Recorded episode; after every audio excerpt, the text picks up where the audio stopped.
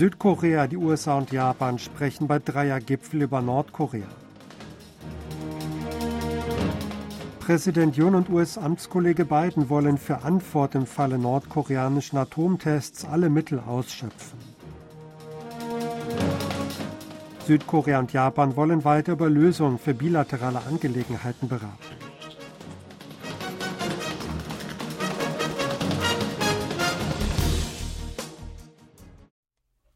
Südkorea, die USA und Japan haben bei einem Dreiergipfel über Nordkorea gesprochen. Zum Abschluss des Treffens in Kambodscha am Sonntag nahmen Präsident Yoon Song-yeol, sein US-amerikanischer Amtskollege Joe Biden und Japans Ministerpräsident Fumio Kishida eine Erklärung an, in der eine stärkere Solidarität sowie ein Ausbau der erweiterten Abschreckung gegen Nordkorea vereinbart wurden. Es war das erste Mal, dass die Regierungsspitzen der drei Länder eine umfassende Erklärung verabschiedeten. Sie verurteilten Nordkoreas Provokationen mit Atomwaffen und Raketen scharf, während sie ihre Entschlossenheit bekräftigten, für die vollständige Denuklearisierung der koreanischen Halbinsel einzutreten.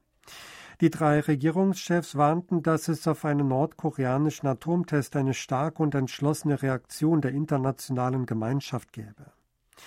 Darüber hinaus vereinbarten sie, Informationen über Alarmierungen wegen nordkoreanischer Raketenstarts in Echtzeit zu teilen. Auf diese Weise sollten die Kapazitäten für die Erkennung und Typisierung nordkoreanischer Raketen verstärkt werden. Präsident Yoon Song-yeol und sein US-amerikanischer Amtskollege Joe Biden wollen für eine Antwort im Falle eines nordkoreanischen Atomtests alle zur Verfügung stehenden Mittel ausschöpfen. Das teilte das südkoreanische Präsidialamt nach dem Spitzentreffen zwischen den beiden Präsidenten am Rande des Asiengipfels am Sonntag in Kambodscha mit.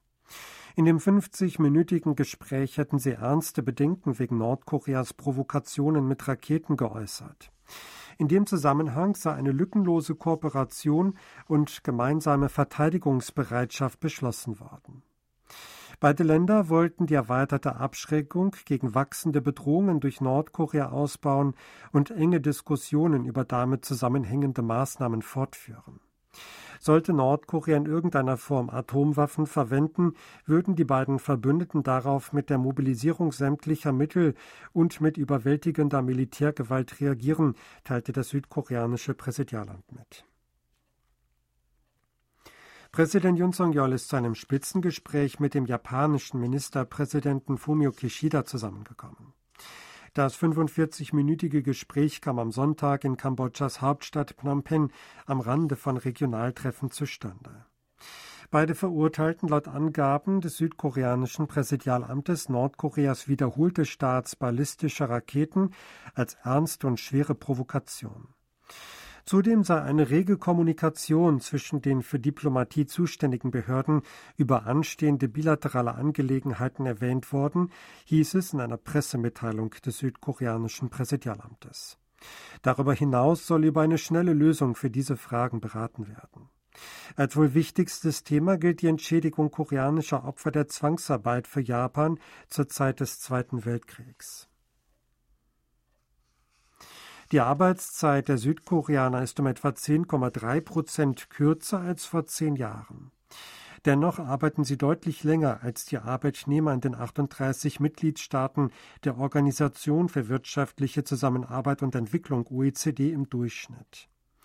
Nach OECD-Statistiken verbrachten die Südkoreaner letztes Jahr 1915 Stunden auf der Arbeit. Damit rangierte Südkorea an fünfter Stelle nach Mexiko, Costa Rica, Kolumbien und Chile. Die Arbeitszeit der Südkoreaner ist um das 1,4-fache länger als die der Deutschen. Die Deutschen hatten letztes Jahr mit 1349 Stunden die kürzeste Arbeitszeit unter allen OECD-Staaten. Der OECD-Durchschnitt liegt bei 1716 Stunden, um 199 Stunden kürzer als die Jahresarbeitszeit der Südkoreaner. Gewerkschaftlich organisierte Feuerwehrleute in Südkorea haben im Zusammenhang mit der tödlichen Massenpanik in Seoul vor mehr als zwei Wochen Innenminister Lee Sang-min angezeigt. Die Feuerwehrleute werfen dem Minister eine Pflichtverletzung und Fahrlässigkeit vor. I sei nach dem Gesetz für die Sicherheitskontrollen im Land verantwortlich. Die Anzeige wurde am Montag bei einem unabhängigen Ermittlerteam der nationalen Polizeibehörde, das für die Untersuchung der Katastrophe mit mehr als 150 Toten gebildet worden war, eingereicht. Auch riefen die Feuerwehrleute den Innenminister, der am Montag an einem Parlamentstreffen teilnahm, zum Rücktritt auf. Als Reaktion auf die tödliche Massenpanik in Seoul vor mehr als zwei Wochen will Südkoreas Regierung spezielle Maßnahmen zur Vermeidung solcher Unfälle ergreifen. In dieser Woche würden zwei Spezialeinheiten der Regierung damit beginnen, das nationale Sicherheitssystem zu überarbeiten und die Polizei zu reformieren, sagte Premierminister Han Dok-soo am Montag. Die Regierung werde außer Vorschlägen von Experten auch Meinungen aus der Öffentlichkeit berücksichtigen, um die Reformmaßnahmen festzulegen. Dazu sollten die Behörden die nötigen Kommunikationskanäle schaffen, sagte Hahn. Hahn wies außerdem die Ministerin für Bildung und Gesundheit, die Behörde für Krankheitskontrolle und Prävention sowie die nationale Polizeibehörde an, alles daran zu setzen, dass sich das Coronavirus vor und nach den landesweiten Prüfungen für die Feststellung der Hochschulreife am Donnerstag nicht weiter verbreite. Weil sich nach den Prüfungen große Menschenmengen bilden könnten, müssten in Zusammenarbeit mit den Gemeinden gründliche Überprüfungen der Sicherheit vorgenommen werden, sagte Hahn. Mehr als zwei Wochen nach der tödlichen Massenpanik in Seoul hat sich die Zahl der Todesopfer weiter erhöht. Das zentrale Hauptquartier für Katastrophenschutz und Sicherheit gab die Zahl der Todesopfer mit 158 an. Am Sonntag sah eine junge Frau an den Folgen der Verletzungen, die sie sich bei der Tragödie am 27. Oktober im beliebten Ausgehviertel Itaewon zugezogen hatte, gestorben.